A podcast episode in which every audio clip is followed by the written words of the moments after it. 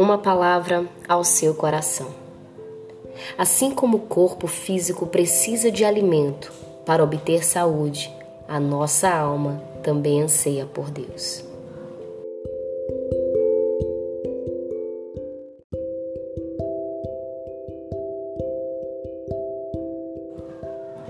Como está o seu coração nesses dias? Cheio de gratidão, de amor ou de tristeza e decepção? Estamos passando por dias difíceis que muitas vezes nos tira do lugar de paz, que muitas vezes leva o nosso coração a ter medo, a andar inseguro. Mas lembre-se que o poder de Deus se aperfeiçoa em nossa fraqueza.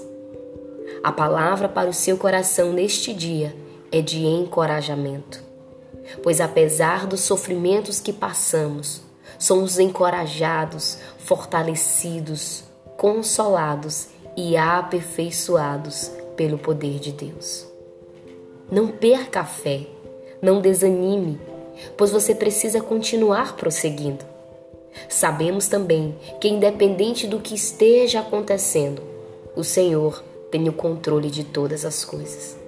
Assim como ele disse a Josué no capítulo 1, versículo 9: Não fui eu que ordenei a você, seja forte e corajoso, não se apavore nem desanime, pois o Senhor, o seu Deus, estará com você por onde você andar.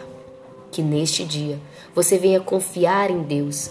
Acredite que os obstáculos que têm se apresentado diante de você não vão te parar mas estão te aperfeiçoando para que você venha experimentar a boa, a agradável e perfeita vontade de Deus.